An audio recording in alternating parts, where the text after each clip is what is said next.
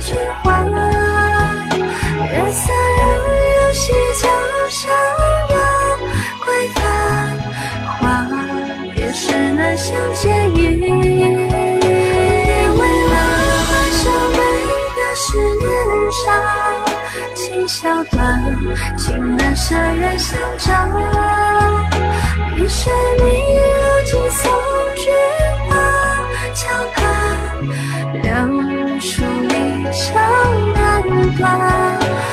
山山万重，遥望江南。朝夕盼，绣鸳鸯，待君还。月色染染西江山，柳归发花，别时难相见意。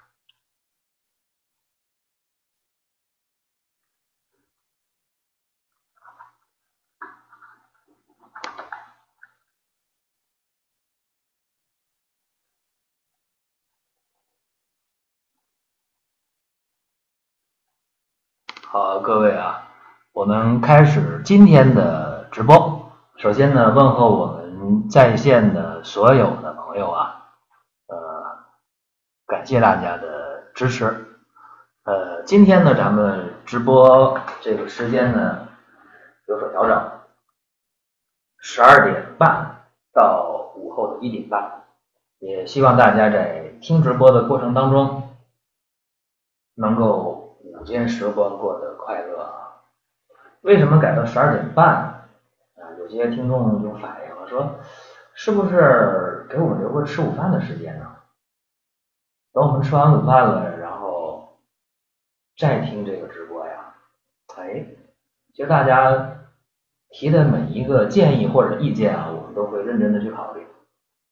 呃，这个挺有道理的啊。大家中午啊吃过午饭之后，这样的话再听这个直播呢，就挺挺舒服的。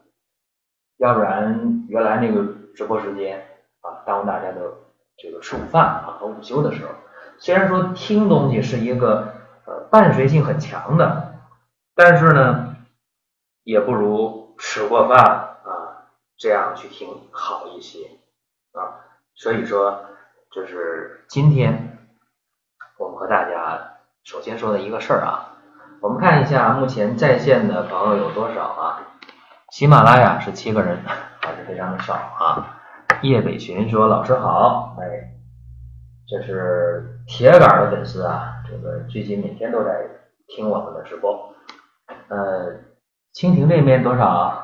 二百一十二啊，真的是完全不成比例啊，真的，这边人数就非常多。呃，今天和大家要聊的这个主题是什么呢？啊，今天咱们要给大家讲一讲中药柴胡怎么用。目前。正在听直播的朋友，我问一下啊，大家这个听得清楚吗？我问问大家，听得清楚吗？给我一个反应，各位啊。如果清晰的话，我们继续；不清晰的话，我们要调整了。我们今天直播的前半段还是给大家一如既往的讲这个内容啊，讲这个一个小内容。在后半段，我们还是要给大家去。做一些问题的解答，因为我们直播的开播目的很重要的一点就是给大家解决呃实际的问题。哎，说你想解决什么样的健康问题，这个更重要。喜马拉雅那边说很清楚啊，这个叶北群说的，蜻蜓这边听得清楚不清楚啊？大家给一个反应。蜻蜓这边人数占优势啊，但是呃反应啊，大家的这个参与性不是特别好。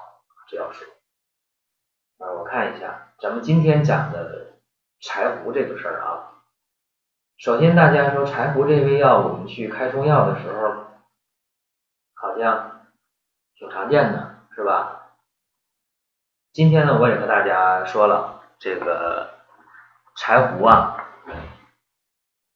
它是一个常用药，那常用到什么程度呢？比方说，大家到药店去买一个中成药啊，叫小柴胡颗粒，对吧？或者呢，大家去买药的时候啊，买这个中成药，呃，可能还能买到这个龙胆泻肝丸，对吧？这个龙胆泻肝丸也好，小柴胡颗粒也好，这里边都有柴胡这味药。啊，当然包括咱们常用的复原活血汤的、四逆散的，这里边都会用到柴胡啊。东东东说发汗啊，柴胡的作用是什么？咱们一会儿给大家详细聊啊。咱们只是先说一下，柴胡这味药在用的时候，它是有很多的说法在里面。这个各位逐渐的就能够在一会儿我讲内容当中。我了解，哎，说柴胡究竟干什么的啊？首先我们要说明一下，呃，柴胡这味药啊，用不好了是很麻烦的啊。注意啊，因为柴胡它的这个生阳的力量还是比较明显的，所以有些高血压的人别乱用柴胡啊，有些头晕的。头晕的柴胡也不要乱用，这是首先说一下柴胡的使用禁忌啊。那接下来呢，给大家讲这个柴胡怎么用。你看小柴胡汤这个药啊，我们国家用的好像现在不是很很好。这小柴胡颗粒、小柴胡汤，在日本的汉方医学当中，啊，就日本的中医当中，这个小柴胡汤用的特别多。小汤小柴胡汤的这个组成和大家说一下啊，这里边的君药是柴胡，然后还有是半夏、人参、甘草啊，还有黄芩、生姜、大枣，这个是小柴胡汤它的一个君臣佐使的配伍。呃，小柴胡汤呢，它是和解少阳的，益气扶正的，这个很著名的中医的方剂啊，它治很多的病，比方说感冒的时候用，流感的时候用，啊，流感和感冒不一样啊，普通感冒和流行性感冒不一样，这我得说一下。呃，还有呢，这个肝炎，慢性肝炎啊，包括胆囊炎、胆结石，用小柴胡汤都效果不错。包括妇科的月经不调啊，这个用小柴胡汤效果也很好。所以小柴胡汤在日本的汉方医学当中，呃，用的是非常非常的普遍。而且小柴胡汤做成的成药啊，在用的时候，呃，在日本的药店啊也很常见。我们有很多人到日本去旅游的时候，呃，会买日本的化妆品啊，会买日本的一些呃感冒药回来。其实有一些哈，你对这个日本的这个字啊不太了解啊。其实有一些就是小柴胡颗粒就买回来了啊。对，呃，东东东说啊，少阳症没错啊，小柴胡汤和解功嘛啊，半夏、人参、甘草、虫，更加黄芩、生姜、枣，少阳百病此方中是吧？比如那个少阳病用小柴胡汤是很对症的。那何为少阳症呢？就是半表半里之症啊，这个叫少阳症。尤其是我们今天呢，这个小柴胡汤啊，小柴胡颗粒啊，呃，在我们国家说实在的，用的不是很多啊。你说你想买这个小柴胡颗粒去喝的人，很少有人知道。但是在临床当中，呃，开中成药啊，这个大夫。和开这个汤药大夫那不一样。具体开汤药的话，这个要需要具体问题具体分析。所以说，我们经常会看到一些西医大夫开中成药。大家有没有遇到这样的事儿啊？家里的孩子感冒了，到儿童医院去了，儿童医院的儿科大夫啊，给你开的什么普地蓝呢，是吧？呃，开的一些什么什么冲剂呀，你回家一看啊，都是中成药。那你说这西医大夫他懂得中医吗？不懂是吧？那他怎么就敢给你开中成药呢？有人说那大夫给开那有什么错啊？其实往往西医大夫开中成药啊，就没有太多的根据。以什么为根据呢？以医药代表给的提成为依据啊。我说这话可能是绝对啊，但。大体上啊，大体上我说的是没有错啊，基本是这样。所以你看，真正啊，咱们用中药用明白，你肯定还得是靠靠中医给你开。包括这小柴胡汤也不是一成不变的啊。说那我就用这几个药：柴胡、生姜、大枣、黄芩、甘草啊、半夏、人参，我我我就这么用吗？也不是啊，这个也需要。具体的做一些加减的调整啊，所以有的时候我们哎呀去买这个小柴胡颗粒吧，挺简单的啊，治感冒不一定啊，要看你具体的情况。那为什么今天我们还要去讲这个小柴胡的用法呢？就是最近我发现很多人啊。从日本旅游回来，我就觉得他带那个日本的中药，日本的感冒药里边，他就带回这带回这个小柴胡颗粒了。这今天我要讲一下，这个不是绝对的，就普通的感冒啊，普通的感冒用这个小柴胡颗粒可以，真的可以。但是病毒性感冒啊，就是比较重的那种啊，全身肌肉关节都酸疼啊，非常难受那种，发高烧啊，这种感冒用小柴胡颗粒效果是很一般的，就这个别乱用。而且我们要知道，在这个小柴胡汤当中，这个柴胡啊，我给大家分析一下，它究竟起了一个什么样的作用？就是柴胡它解的是少阳表邪，半表半里之间还没有完全入里化热啊，这是柴胡的作用。而那黄芩呢？黄芩清里热，这大家得知道。为什么在小柴胡汤当中用这个黄芩？黄芩是清里热的，所以你看，呃，柴胡解少阳表邪，黄芩清少阳里热，这两一配合的话啊，说往来寒热呀，口苦咽干呢，默默不欲饮食啊。这症状都出来，你看感冒也是一会儿冷一会儿热，口苦咽干，啥也不想吃，对不对？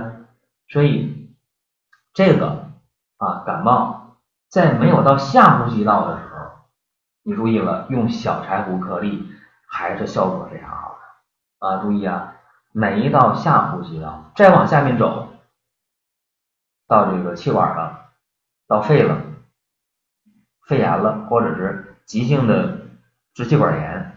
啊，你到那个时候，你说我用这个小柴胡颗粒行吗？不行啊，啊，所以一定要注意。好多人说，哎呀，我到日本去了，我买这个小柴胡颗粒回来了，这药可厉害了，日本人感冒都吃这个可好了，咱们就随便吃，是这么回事吗？不是这么回事啊，我得和大家说清楚。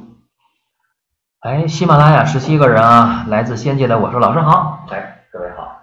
目前蜻蜓在线人数两百一十六人，哎，好，咱们接着往下分析啊。今天我们直播分两部分啊，第一部分我们还是给大家讲一个知识点啊。今天讲柴胡怎么用，讲完柴胡怎么用之后，我们要给大家答疑解惑，大家可以来提问题了，然后我们给各位去分析问题。比方说你想问感冒。啊，你就想问痛经，他就想问失眠啊，这个想问胆囊炎啊，那个想问痔疮，行，都可以啊，想问什么，大家就来提出你的问题啊，这就可以了。呃，目前的时间是北京时间十二点五十五分啊，我们预计会讲到一点十分左右啊，一点零五左右吧，再讲十分钟左右，然后给大家解答问题。目前大家有问题的话，也可以。用文字的方式啊，你可以打出来啊，然后一会儿我给大家回答。呃，在屏幕上大家可以打出你要问的问题来。呃，刚才讲的是小柴胡汤，开个头啊，没讲没讲透呢。这个小柴胡汤在用的过程当中啊，最怕大家呃没有重点乱用啊。再一个，我们在用这个小柴胡汤过程当中，你得知道柴胡。是重点啊，是这里边的一个君药，而且我还想给大家顺带着分析一下啊，就是究竟啥时候用这小柴胡汤呢？原文讲这个伤寒五六日，对吧？就是说你感受到外界的这个寒啊，感受触冒风寒之邪，伤寒了。伤风感冒了五六天了，还没好，这个时候出现了一系列的症状啊，就是口苦啊、咽干呐、往来寒热呀、不欲饮食啊、心烦呐、吃点东西想吐啊、不舒服，就这个时候正是。小柴胡汤，就大家今天买到小柴胡颗粒，它的一个适应症。这个时候啊，咱们把药用下去之后，就能够和解表里啊，就能够让胃气和，肾热而汗出，就能让胃气和，汗出，肾热而解，哈，是这样一个情况。但是有的时候我们讲啊。大家掌握不了这个尺度，那么咱们就呃不要随便的用这个小柴胡汤。而且小柴胡汤它还有一个名儿叫三进汤禁什么呢？三禁都禁的是什么呢？注意啊，禁发汗，禁泻下，禁催吐。这个你得知道，就是说汗出的特别多，往下这个拉的特别多啊，或者是这个吐的比较多的，这些症状用小柴胡颗粒就不适合了。你比方说，就说哎呀，我这个日本买个小柴胡颗粒可好了这感冒，但你这感冒就是胃肠感冒，对吧？泻下用的就不适合啊。还有的就是感冒了三五天了。对吧？发汗发的特别厉害，身体特别虚，小柴胡也不适合。或者说胃肠感冒吐的比较厉害，也不适合。这就是一些基本禁忌的。而且今天我们讲这个柴胡怎么用啊？我首先讲的是柴胡的禁忌症啊，就是说高血压的人不建议用，包括有些人头疼，一着急上火头就疼，肝阳头重的柴胡不适合。这是一定要知道的禁忌。再有呢，就是我们今天治这个月经不调，用小柴胡汤效果也很好啊。这一说大家就懵了，哎，不能吧？说你你治这个月经不调，怎么还能用这小柴胡汤啊？你看，我们就有那么一些人，呃，一来月经了就就就吐，有没有？一来月经就吐啊，有；一来月经就头疼的有没有？有啊。一来月经了，身上一会儿冷一会儿热的，有没有？一来月经啥也不想吃的，有没有？吃不进去的，有没有？有啊，哎，就这些啊，这些症状，一来月经了，或者这个月经前后，一会儿冷一会儿热呀，口苦咽干呐，恶心呐，头疼啊，啊，有胸胀啊，心里烦呐，啥也不想吃啊，就这些症状啊，用小柴胡颗粒效果不错啊，这个大家应该知道。另外呢，我想和大家多说点啊，就是，嗯，小柴胡入药还有几个比较有名的方子，其中有一个比较有名的，就是龙胆泻肝汤。龙胆泻肝汤今天会做成成样，叫龙胆泻肝丸。大家一有肝火了，哎呀，上火了，眼睛疼啊，嘴里苦啊，火气比较大呀。很多人就愿意买这个龙胆泻肝丸来吃。这个龙胆泻肝丸呢，它是清泻肝胆实火的，也是清肝利胆泻湿的啊，是这么一个药。它管的病是啥呢？就是嘴里有苦味啊，两边肋骨疼啊，头疼啊，眼睛红啊，耳朵嗡嗡响啊，一上火耳耳鸣啊，还有就是这个慢性中耳炎经常发作的，这个用龙胆泻肝丸。可以，还有呢，就是出现一些阴囊潮湿啊、阴痒啊，包括出现这个一些女性啊，这个月经啊、带下呀有味儿啊、白带发黄，这个也适合啊，适合用这个龙胆泻肝丸。这个龙胆泻肝丸在用的过程当中，这里边有柴胡这个药，有柴胡、龙胆草。柴胡、山栀、黄芩、呃、泽泻、车前子、甘草、当归、生地。呃，原来有一个这个木通啊，关木通。呃，现在呢已经用这个通草了，已经不用木通了，因为关木通的这个肾脏的毒性比较强，可以导致肾衰竭、尿毒症啊，所以已经不用这个成分了。是龙胆泻肝丸。龙胆泻肝丸在用的过程当中不适合长期用啊，这个和大家一定要说清楚。有人吃龙胆泻肝丸上火了，一吃吃好长时间，这个是不行的啊！龙胆泻肝丸绝对不适合常吃啊，重病忌止，症状没有就就就停了。比方说这个阴囊潮湿啊，内裤黏糊糊的，吃龙胆泻肝丸吃个三五天一星期，症状没了，没了就不吃了。比方说女性的这个带下发黄啊，外阴瘙痒，吃完龙胆泻肝丸吃三五天一星期，症状没了就不吃了，不适合常吃啊！龙胆泻肝丸不适合常吃。这个大家得知道，呃，我们看一下，目前蜻蜓在线人数五百三啊，喜马拉雅十五啊，还是不成比例啊。有人说那用那那就用藿香正气啊啊，藿香正气适合暑湿感冒，就胃肠感冒啊。寒凉的都不适合常吃。对喽对喽，清热泻火药、呃祛湿药都不适合常吃，包括现在很火那个啊啊，我就用那个红豆薏米啊这个做粥啊去湿气，扯淡呐！嘿，这两个药力量不够，不够，而且那个红小豆啊和赤小豆是不一样的。那个红豆薏米，严格讲应该是赤小豆和薏米。赤小豆是细粒的、长形的，比较长啊。红豆是什么？圆形的，比较饱满。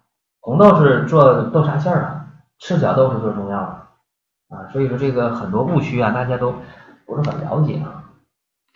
呃，蜻蜓那边环保送了八十八个赞，感谢感谢啊，就是来捧场来了，真的是老头经常来捧场。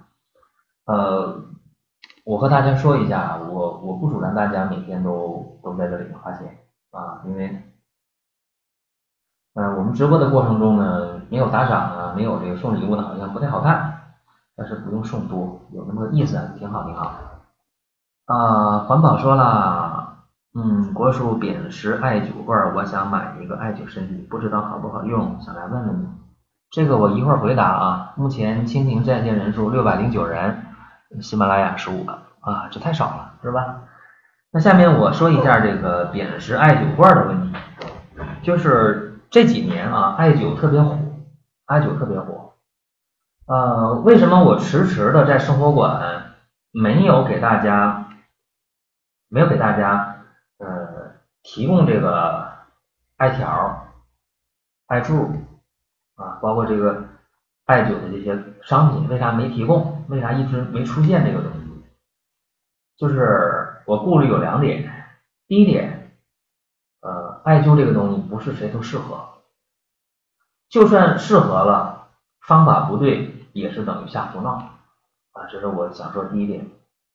第二点。就在这个针艾灸热的前提下，大家都去弄艾灸，然后这个艾灸啊良莠不齐啊，你说那个艾绒啊，这里边那个艾绒，就那个艾叶捣的艾绒，越陈越好，越久越好。要是能放个三五年、七八年的这个艾绒，那个去做艾灸的话，力量非常的强，温和持久。啊，非常好，但是用一些新的艾绒或者是一些不太好的艾绒，这个效果很差。而且我客观的说，好的这个艾绒啊，一点不便宜。好的艾绒是一点都不便宜的，各位一定要知道啊，不便宜。所以有的时候这网上卖的挺便宜的那个东西啊，会怎么样呢？效果会怎么样呢？很难说。这是我在。蒜瓣兄弟这个生活馆里一直没有给大家提供这个艾条、艾柱、艾绒这方面的东西啊，我考虑的可能多了一点。那么谁适合做艾灸呢？我得说一下，一般的是虚性的、寒性的病症适合做艾灸，这是个大前提。虚弱的、寒凉的这样的疾病适合用，其他的很多的疾病并不适合做艾灸。而且做艾灸也不是天天做啊，这大家得知道。不同的疾病、不同的身体情况、不同的穴位有不同的要求方法。要是没有一个相对详细的指导的话，就很麻烦。因为这个大家得知道啊。环保行了，你可别再送，再送我都难为情了。别送了，别送了啊！我是把这事儿简单的说一下，就说有寒性的、凉性的这些疾病做艾灸，而且也不用买什么艾灸罐、艾灸器呀，一般我觉得没啥必要。啊，也不用买那个比较短的那个艾柱，没用啊。咱买老百姓买啊，普通人买，咱就实惠一点，实实在在的，就买那个艾条，多长的？大概有十五六公分或者二十公分长，买那艾条，就买这个，这便宜而且实用，就买这个，点着之后了，就对着这个该灸的穴位就灸呗，不用的话一按灭就可以了，就这么简单，这个最经济实惠。最省钱，而且最有效，带什么温灸器、就艾灸盒啊，嗯，效果啊远远达不到这个艾条的效果，最长的啊，最粗最长的一条，那效果最好，所以这是给大家得说一下。啊，在喜马拉雅这边啊，咚咚咚说艾草热力真的很有穿透性，装艾灸容易上火，给我热的。你看，有人说了吧，艾灸不是谁都适合做的。在听直播的所有的朋友们呢，注意，艾灸不是谁都适合做的，有虚弱性疾病和寒凉性疾病可以做，别的就别去瞎闹了啊。这大家得知道啊，我说的比较客观。呃，今天是二零一七年十月十八号，目前是一点零十三点零三分啊。好，欢迎大家能够呃关注我们的直播啊。我想说一下，呃，今天呢，呃，十九大召开了，一个大事儿啊，大喜事儿。呃，也希望大家呢都能够有一个新的面貌啊，迎接我每一天。呃，身体得好，对吧？那么前段时间有人就说了，哎，说这个人参呢，东北的鲜人参啊，还有没有？呃，那么我想和大家说一下，呃，关注公众号“蒜瓣兄弟”，然后点呃右下角的福利，或者点左下角的生活馆，啊，左下角的这个商城购买，就有鲜人参的特惠啊，一单便宜五十到一百块。然后呢，全馆还有特惠啊，现在正在做活动，所以大家可以抓住这个机会。呃，鲜人参呢，大家要注意了啊，到十月末就十月底，这个鲜人参那可就没了啊，因为东北啊，这长白山呢，这就下雪了，下雪之后呢，天寒地冻啊，那么。人参就鲜人参就挖不出来了，这个大家得知道。嗯，还有一点呢，大家总问，哎，有没有优惠？呃，目前有优惠券啊，大家可以领。咱们需要哪些健康品？大家可以抓点紧。我看一下叶北群说啊，老师肚子受寒，在肚脐处放姜片点艾绒有驱寒作用吗？呃，你要愿意这么。做是可以的，但是其实没有那么麻烦啊。为啥这么讲呢？你完全可以通过一个简单的方法啊，肚子受寒了，用这个大葱，一寸长的葱头带葱须的，不用洗啊，带泥带土都行。然后加上一包的大粒盐啊，我们在铁锅里把它炒热了，然后放到一个大毛巾里。然后放到肚脐上，这一捂，热熨就可以了啊，就可以了。呃，简单一点的，那你还可以用热水袋，是吧？但热水袋的这个力量没有葱头加上大粒盐的效果好，没有这个劲儿大啊。这个得和大家说一下。呃，还有一个，就大家特别迷恋艾灸嘛，是不是？呃。迷恋艾灸呢，我也可以跟你说一下，这个艾灸的应用啊，我刚才说了有好有坏，你分不清这个艾灸是好的还是坏的，你你弄不明白是吧？当你弄不明白的时候就很被动，你买一些不太好的艾灸，里面的挥发油啊特别呛人，弄得满屋都是烟啊，甚至这个艾灸弄不好还能烫伤皮肤，你何苦来呢？对不对？这是我呃替大家考虑这么一个事情啊。还有一点就是虚寒的、胃痛的人不能吃凉的，不能吃硬的啊，酸的也别吃啊，这个都是窍门了，你得知道。另外，我们在做艾灸的时候啊。用这个艾条，如果你非要做的话，我我这么提倡啊，咱们非要做艾灸的话，在肚脐上啊，我们可以做隔盐灸啊，比那个隔姜灸的效果要好一点啊，隔盐灸，隔姜灸呢，把生姜切成薄片，上面扎上一层密密实实的眼儿啊，针孔扎上，然后。我们再去啊，把艾这个艾灸点燃，艾绒点燃，在上面去灸，但是不如放盐，用一层这个细盐啊就可以了，再做艾灸，这个效果是好一点。啊，当然我刚才已经说了，这个艾灸做不好，烫伤皮肤，然后那个烟呢，呃，特别呛人啊，尤其是你用那个不太好的，就是你可能花了大价钱你买，你以为很好的，结果还不太好的东西，这个就对身体危害太大了，所以都要注意啊这些事情。好，看一下目前我们的情况啊。目前在蜻蜓有七百五十一人啊，看看喜马拉雅吧，喜马拉雅有多少人啊？看一下，哦，呵 呵喜马拉雅这这能不能争气一点啊？喜马拉雅怎么就十二个人呢？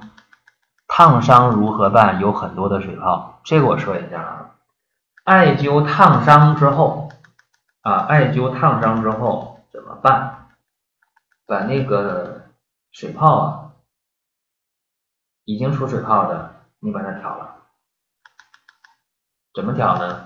用消毒的针。但是用咋消毒？在火上烤啊？用酒精擦呀？不用这样，你可以到药店买那个注射器。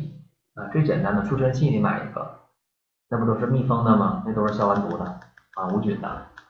用那个注射器往那个水泡上一一挑，还能把里边那个渗出液还能给它抽出来，对吧？哎，然后我们把这个上边那层皮儿啊，药店也有卖的，那种一次性的剪子也有，无菌无菌的剪子也有啊。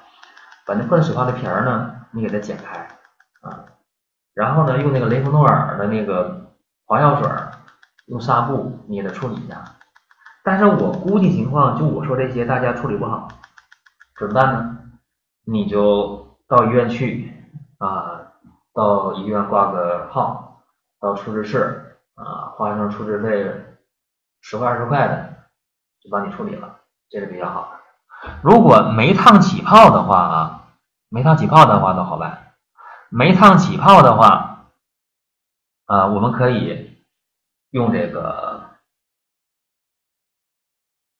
紫草油，可以用紫草油啊，这个就就非常好。紫草油的话，一涂啊就没事了。就呃烧烫伤用紫草油效果是非常非常好的，这个大家可以自己去琢磨一下啊。呃，紫草油怎么做呢？就是到中药店买紫草，呃，你买三块钱的吧，然后买这个香油啊，就是这个芝麻油，买那个非转基因压榨的啊，买这样的芝麻油，买回来之后，然后你给它泡到紫草里面，泡一星期之后，你就可以用了。所以你在家里厨房做菜呀，哎，我烫了一下是吧？这这都可以去用啊，就非常好的方法。包括被这个艾灸给烫了啊，烫完之后还趁这泡没起来，赶紧抹上，就不起泡。啊，我前些年在厨房做菜，然后那油就啪一下崩到我胳膊上一大片啊，然后我急忙用那紫草油一涂抹，哎，抹上之后啊，居然没起泡啊。居然我睡一觉醒了就好了，就跟好的皮肤一样啊，所以这效果是非常非常不错的。嗯，咚咚咚说对自己够狠的，嗯，会不会留疤呢？伤到真皮层了肯定留疤啊，这个这个淤泥啊，记住啊，只要伤了真皮层了，肯定会有疤，这个毫无疑问。如果这只仅仅是伤到这个表皮，那倒无所谓。只要到真皮了，那伤真皮了，肯定肯定的，肯定是有疤的啊！这个没有任何的这个，没有任何的这个这个意外啊，肯定的。好，我们现在看一下啊，蜻蜓在线八百一十人，喜马拉雅十一个啊。老师，晕车分哪几种呢？什么原因呢？怎么办呢？这个问题很困扰啊。好，咱们一会儿给大家讲讲这个这个晕车的事儿啊。然后环保问了，还有个直播间啊，发个链接，想去那边听。好，我我一会儿就发这个，一会儿就发这个链接啊，这个大家可以自由选择直播间啊，我们去听，就是可以的，可以的，没问题的啊。选择权是大家嘛，是不是？你你想选哪个都可以啊。我把这个另一个直播间的链接我发一下啊，这个我发过来，好了。发过来这链接了，我不知道复制以后能不能进去啊？这个我就不知道了。其实，在我今天的微信推送啊，在蒜瓣兄弟的微信推送当中，呃，大家可以看一下啊，在推送的第三条“柴胡怎么用”啊，这里边就有蜻蜓和喜马拉雅的两个直播间的二维码，一点都能进去啊。呃，还有呢，就是我说一下，真的，我我得为东北人参说几句话啊。就是到十月底，呃，东北尤其长白山这儿，就是再过一两天、两三天就要下雪了啊。二十号左右下雪，到月底的话，基本上就土就冻了，冻了的话，鲜人参就挖不出来了。所以想要鲜人参自己进补的或者送人的，各位可以抓紧时间啊，关注公众号“蒜瓣兄弟”，然后点右下角福利就能看到人参。或者点左下角商城购买也有鲜人参，然后全生活馆还有特惠，呃，大家可以抓住这个机会吧。下面咱们听个音乐啊，然后咱们稍微休息一下。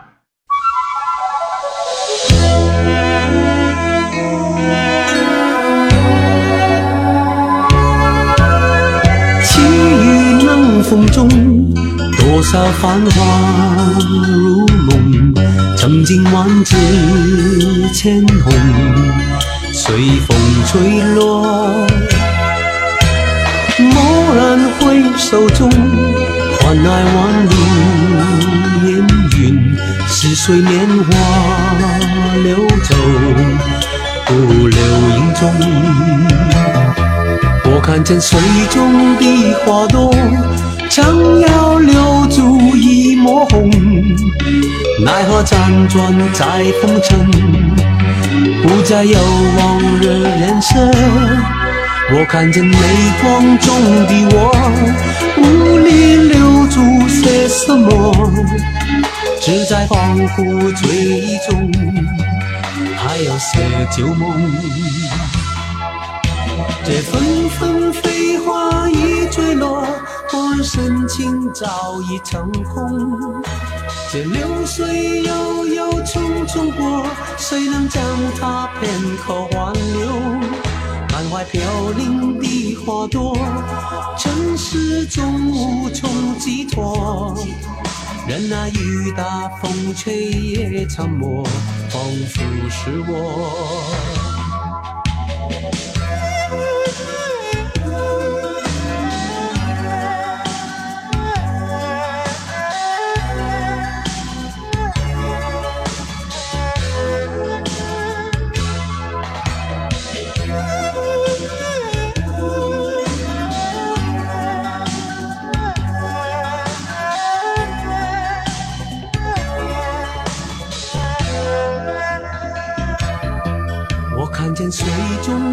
花朵，想要留住一抹红，奈何辗转在浮沉，不再有往日颜色。我看见泪光中的我，无力留住些什么，只在恍惚记忆中，还有些旧梦。这纷纷飞花已坠落，恍然深情早已成空。这流水悠悠匆匆过，谁能将它片刻挽留？感怀飘零的花朵，尘世中无从寄托。任那雨打风吹也沉默，仿佛是我。啦啦啦啦。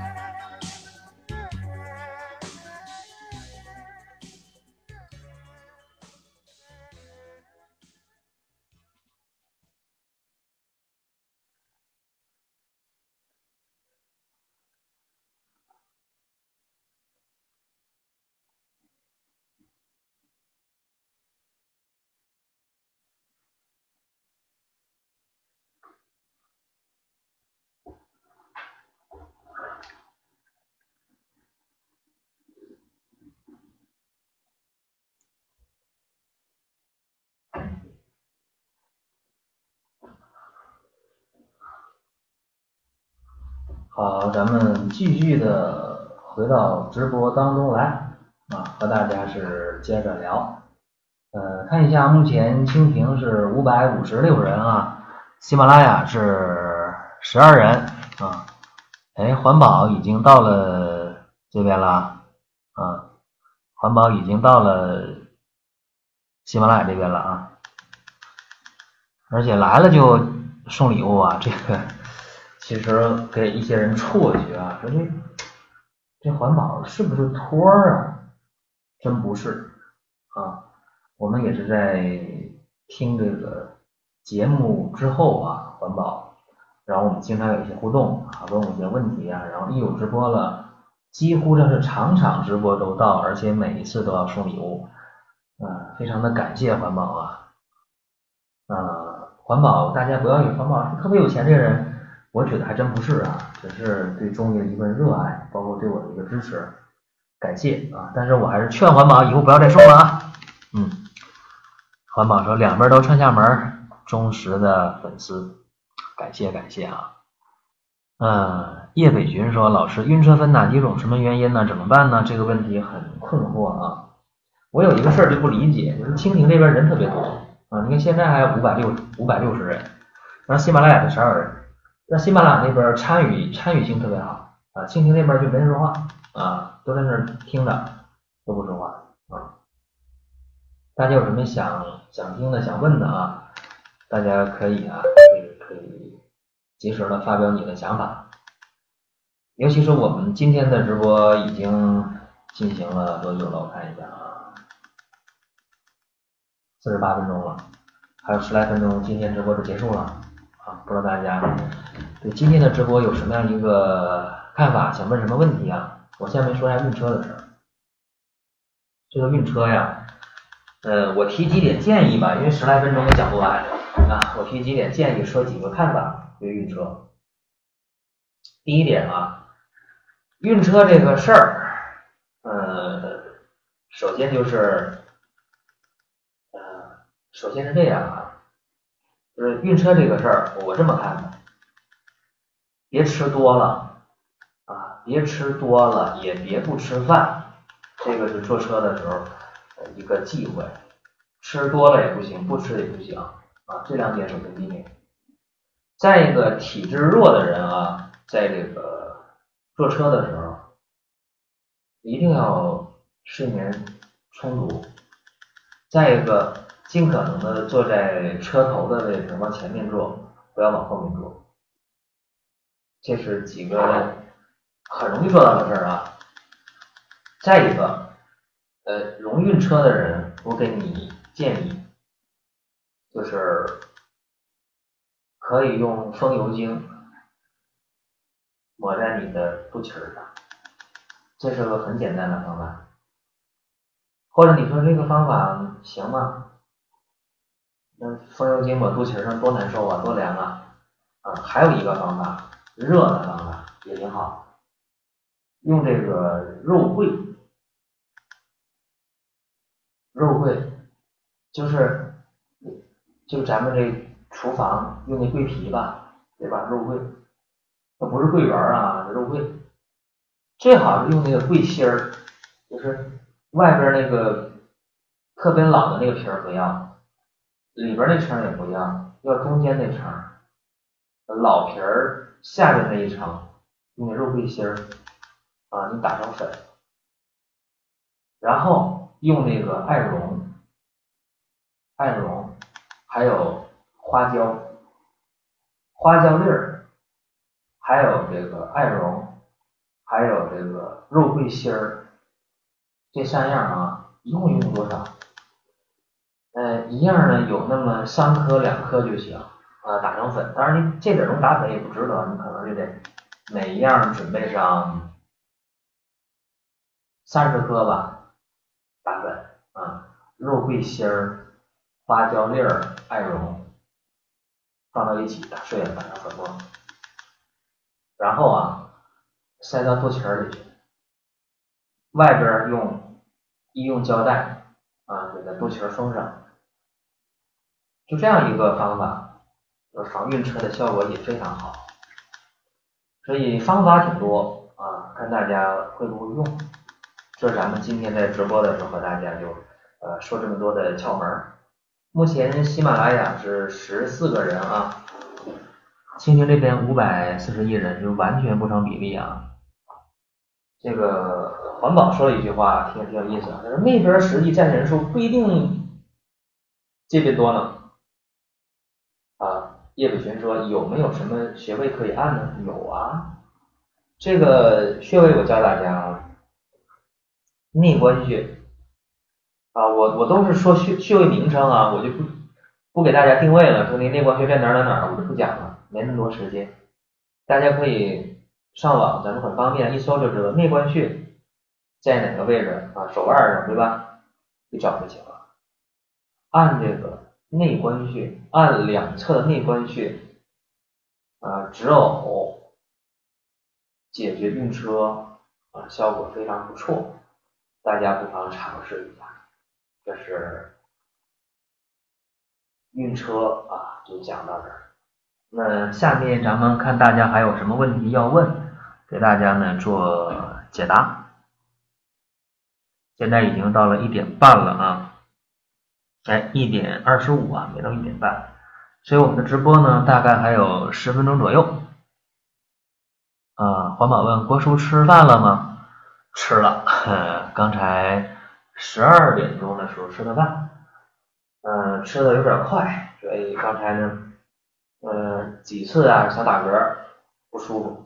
啊，所以大家吃饭呢，真的不能吃快啊！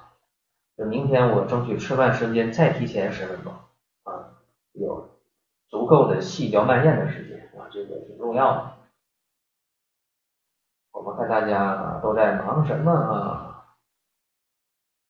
看一下，嗯，目前蜻蜓四百五十二，嗯，起码呢？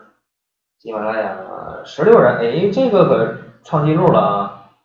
喜马拉雅十六人在线啊，这个真的是破纪录了啊！老师现在是干什么工作的呀？无业游民，嗯，求保养。这个我前两天听年轻人说的，我去一个饭店，然后那个服务员每个人都贴个标签啊，其中有一个服务员就贴的这个标签。后边是贴一个这个求保养啊，我看了之后特别好玩，所以也希望各位啊在听直播的过程当中，你也琢磨一下啊，说我们以后吃饭是不是应该慢一点啊？我今天说话有点费劲儿，因为总想打嗝啊，所以看来真的不能吃饭太快啊。咱们今天给大家讲的这个话题呢，分两部分，第一部分呢给大家去。呃，解答一下这个第一部分，给大家去说一下啊，我们的常识性的东西，讲讲柴胡怎么用啊。第二部分呢，给大家去回答问题。呃，接下来呢，还给大家接着接着去分析一下，因为讲这个柴胡怎么用没讲完。刚才讲了小柴胡颗粒，给大家又讲了龙胆泻肝丸。接下来呢，给大家再说一个用柴胡的这么一个药啊，这个药呢叫做四逆散。四逆散是调和肝脾、透邪解郁，那是这么一个药。但是说那四逆散呢，说跟消丸挺像的，是吧？消丸也是啊，疏肝理脾嘛。你这个。四逆散也是啊，你调和肝脾，这好像差不多，但是不一样。四逆散解决的是这个阳瘀啊，阳气瘀滞，四肢厥老，啥意思？就是说手脚都凉啊，手脚凉，阳气被瘀滞了，不能达到四肢的末梢，所以手脚比较凉，而且还容易出现这个呃腹泻拉肚子，肚子疼。啊，而且呢，经常这个腹胀啊，肚子里边胀乎乎的，还拉稀，然后呢，两边肋骨还胀闷。这个四逆散呢，治的病主要治肝胆疾病。啊，你比方说我们讲这个胆囊炎呢、胆结石啊，呃，慢性肝炎呢，还有一个大家可能会想到，就是这个肋间神经痛。因为肋间神经痛有一个典型症状啊，两条肋骨这也胀也疼，是吧？一碰也疼，一出气儿也疼。躺下之后一起床不行疼啊，肋间神经痛。所以这个用四逆散效果就比较好。所以四逆散它和逍遥丸是不一样的啊。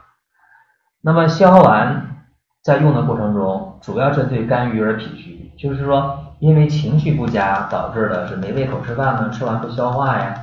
啊，肝郁脾虚导致的月经不调啊，嗯，爱这个叹气呀，爱长出气呀，这样的这个不一样。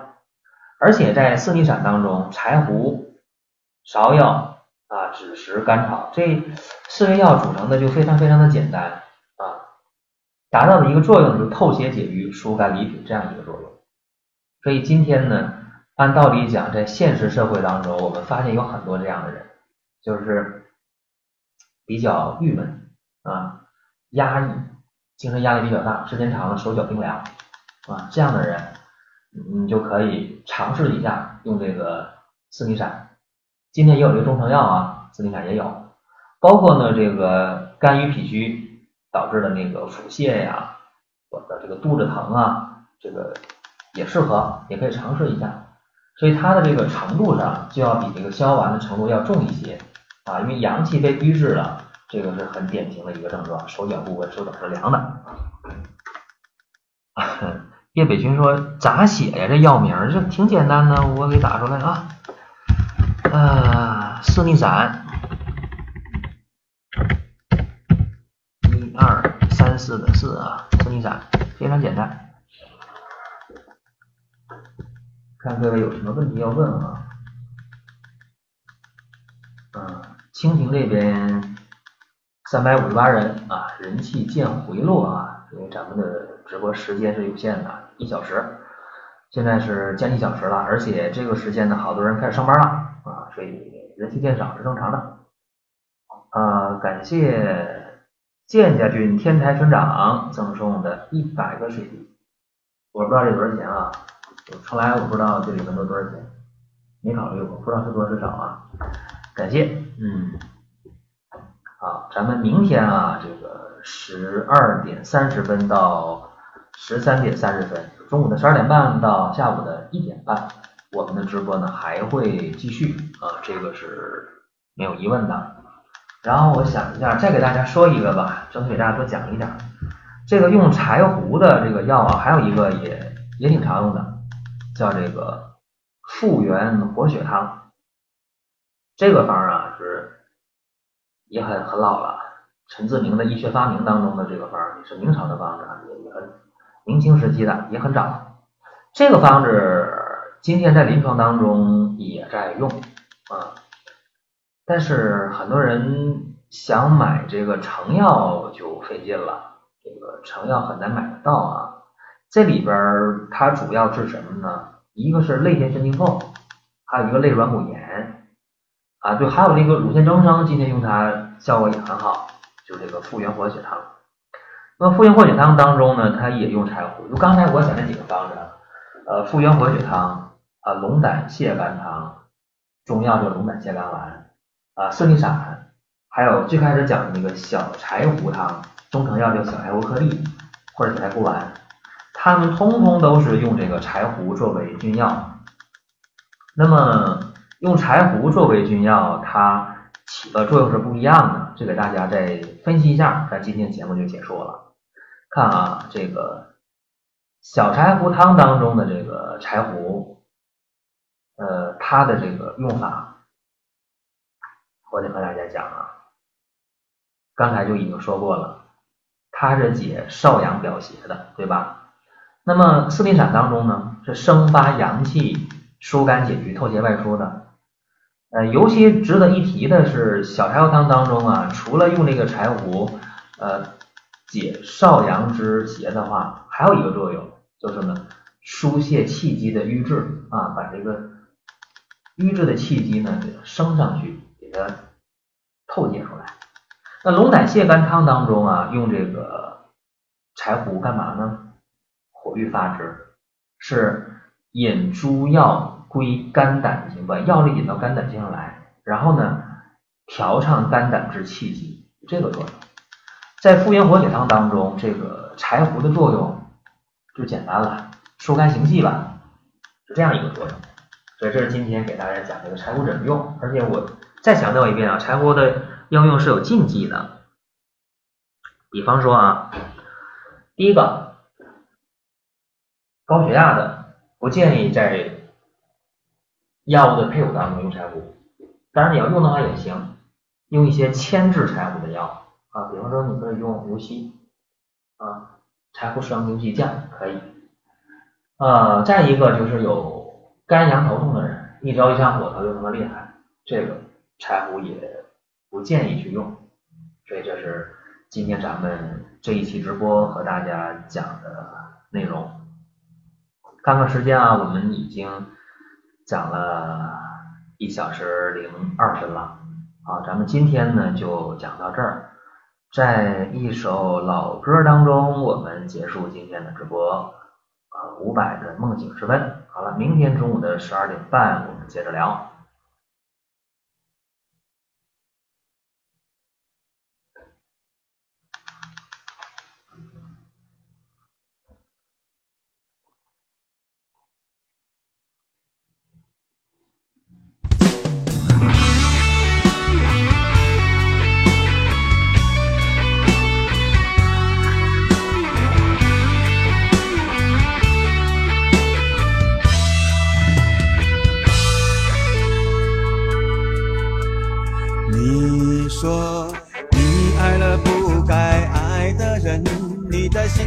满是伤痕，你说你犯了不该犯的错，心中满是悔恨。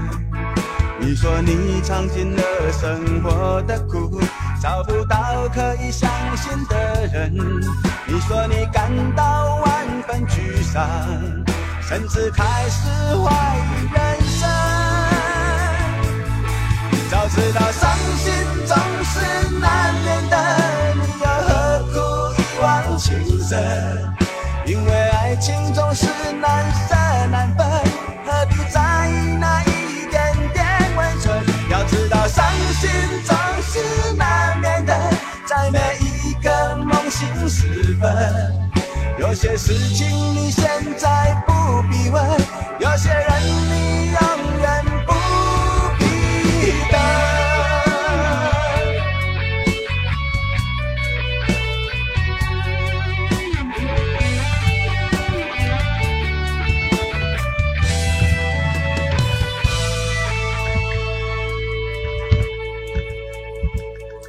说你爱了不该爱的人，你的心中满是伤痕。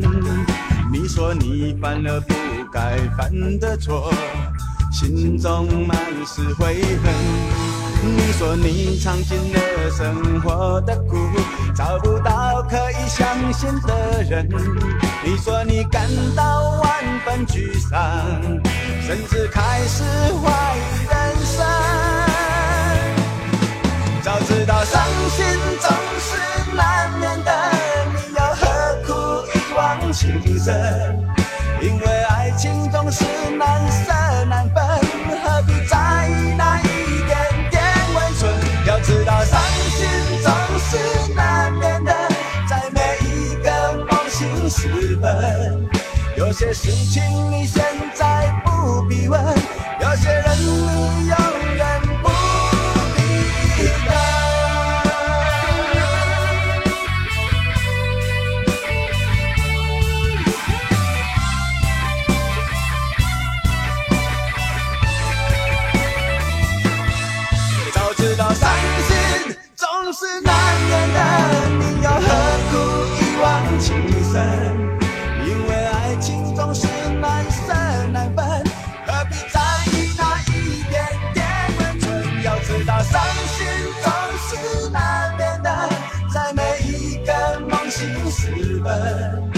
些事情。